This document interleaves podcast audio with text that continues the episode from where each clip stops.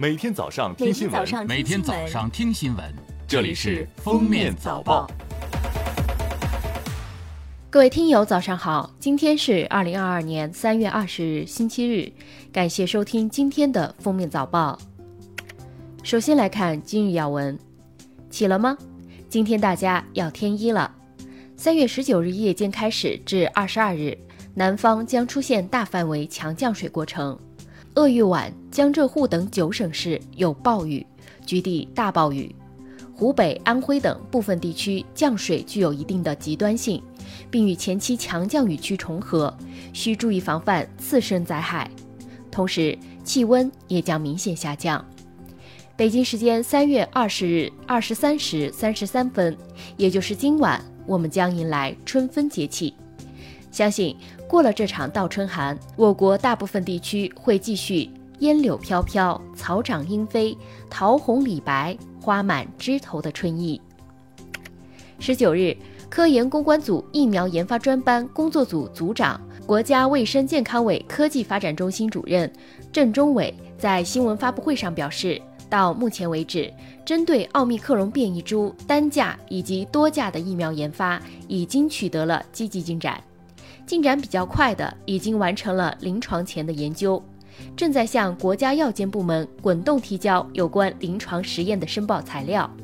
此外，前期的一些疫苗，目前在境外推进的三期临床灌序研究的过程中，也得到了针对奥密克戎变异株的一些保护力数据。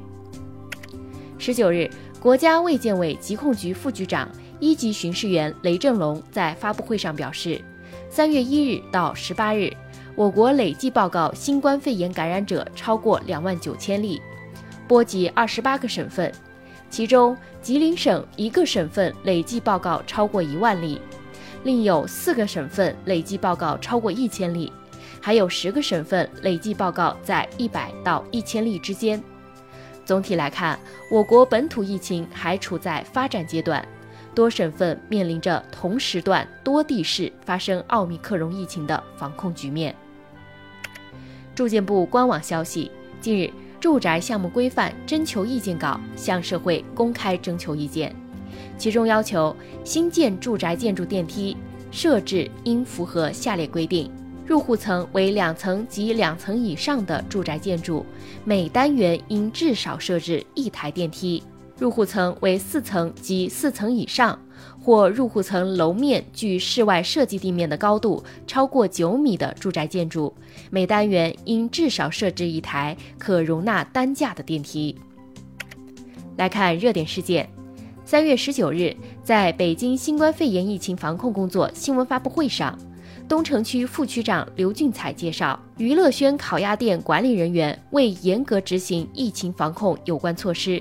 对就餐人员未按照要求进行健康码扫码登记和体温测试，未准确全面提供曾就职员工信息，导致该饭店四名员工陆续确诊，造成新冠肺炎病毒传播。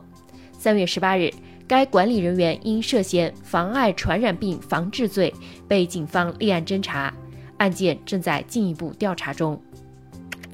三月十七日。博主超级小杰参与拼多多的砍价免费领手机活动，在直播中将砍价链接发至二十多个 QQ 群，让粉丝帮忙砍价。两个小时后也没有成功。对此，拼多多回应称，当天恶意刷量导致砍价失效，但后续主播已领到无门槛券，十九日该手机已送达。且几万人参加砍价不实，仅是向上万 QQ 群友发出帮砍邀请。拼多多还表示，平台将进一步完善活动流程和规则。北京2022官方特许商品旗舰店微信号近日发布通知称，由于深圳、东莞等奥运特许商品生产地疫情防控形势严峻，生产经营活动严重受限。且物流运输受到极大影响，顾客在此购买的冬奥特许商品未能如期到货，深感抱歉。